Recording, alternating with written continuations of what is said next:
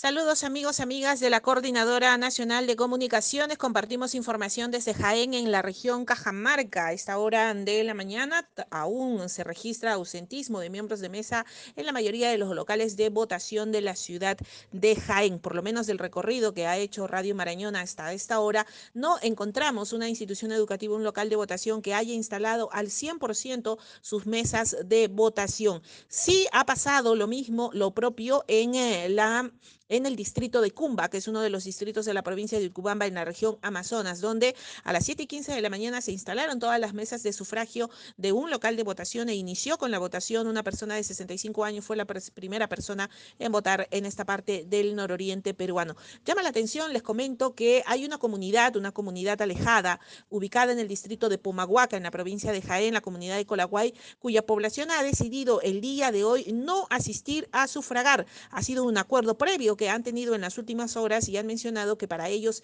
es un riesgo asistir a votar debido a que la mayoría se desplaza a mm, la capital del distrito, en este caso Pomahuaca o otras comunidades vecinas y no van a salir de su comunidad. Han mencionado que prefieren quedarse en su comunidad a evitar posibles contagios. Este es un acuerdo además comunal al cual han llegado en las últimas, en las últimas horas en esta comunidad, la comunidad de Colaguay, en el distrito de Pomahuaca. Esto es lo que podemos reportar a estas horas de la mañana desde Radio Marañón informó María Luisa Álvarez para la Coordinadora Nacional de Comunicaciones.